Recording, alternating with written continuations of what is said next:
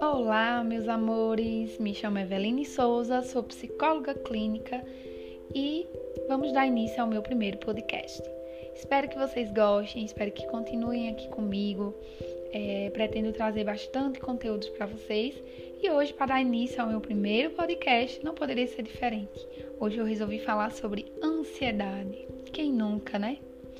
Várias pessoas ansiosas, um momento difícil como esse que estamos vivendo, que é a pandemia, né? Então, vários relatos clínicos sobre a ansiedade.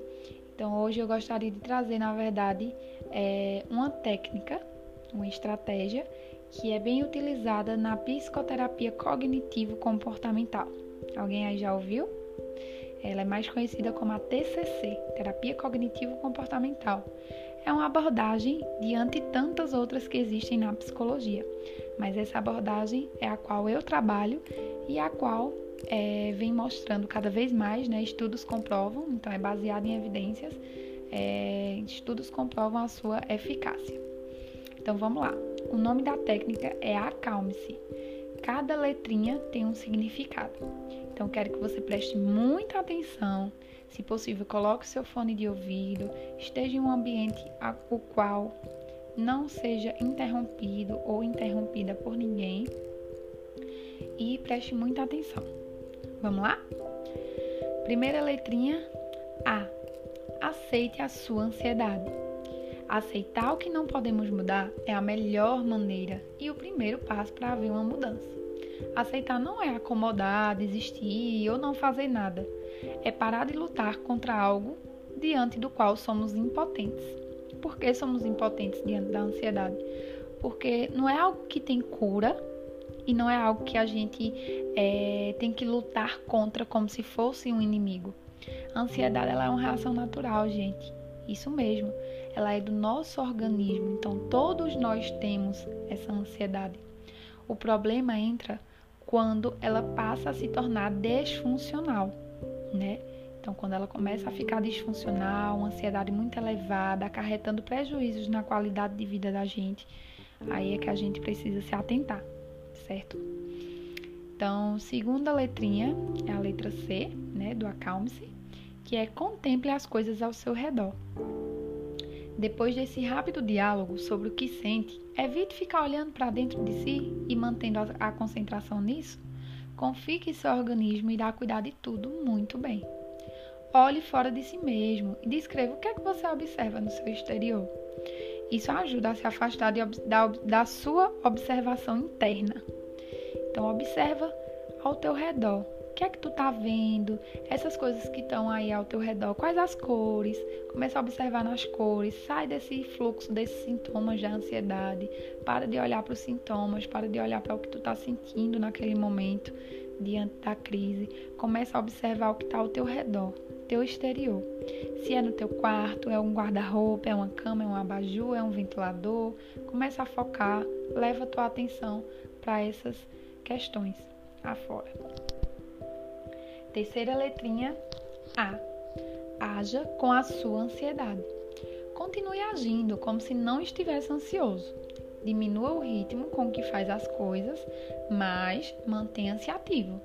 Não fuja das tarefas que está fazendo ou que você irá fazer. Se fugir, a ansiedade até baixa, mas o medo aumenta. E da próxima vez será pior. Sim, justamente porque quando a gente foge da ansiedade, a gente está ensinando para ela, para o nosso cérebro, que quando o nosso organismo, né, vinha essa sensação, esses sintomas de ansiedade novamente diante de outra situação ou até da mesma situação, ou uma situação semelhante, a gente acaba ensinando para ela que a melhor solução é fugir. E a gente sabe que não. A melhor solução não é fugir, é enfrentar e mesmo com todo o desconforto que os sintomas traz, né, diante de uma crise, é, a gente precisa sim, mesmo que diminuindo o ritmo, mesmo que de uma forma mais lenta, a gente precisa continuar ali, enfrentando, lidando com ela. Próxima letrinha, L. Libere o ar de seus pulmões. Respire devagar, calmamente, inspirando ar pelo nariz e expirando longa e suavemente pela boca. Ao inspirar, conte até três bem devagar. Ao expirar, conte até seis também devagar. Faça o ar ir para o seu abdômen, estufando ao inspirar e deixando-o encolher-se ao expirar. Ao expirar, não sopre, mas deixe o ar sair lentamente por sua boca. Pessoas evitam até crises de pânico com este exercício. Próxima letra M.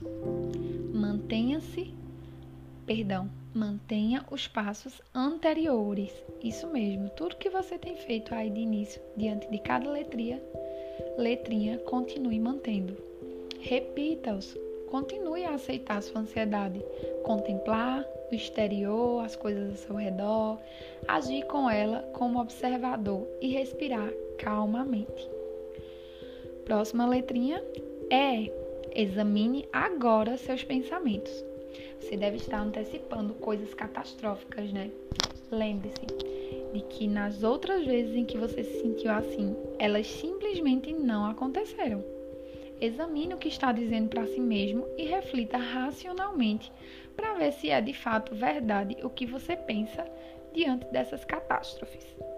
A catastrofização é uma característica muito comum, na verdade, é um erro cognitivo que muitos ansiosos têm, que é justamente pensar o pior das situações, né? Tudo que nos acontece, tudo que acontece diante a um ansioso, ele pensa de uma forma muito catastrófica, de que é o pior que, que pode acontecer, né?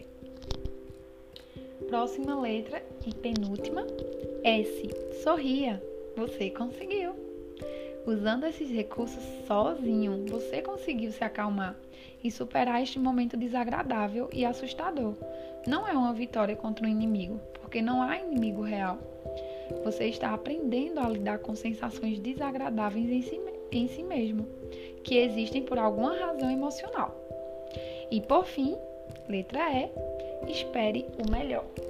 Evite o pensamento fantasioso de que nunca mais terá ansiedade, até porque ela é necessária para a gente viver. Só não precisa ficar alta demais. Lembre-se de que ela é uma resposta normal diante de algo que ameaça.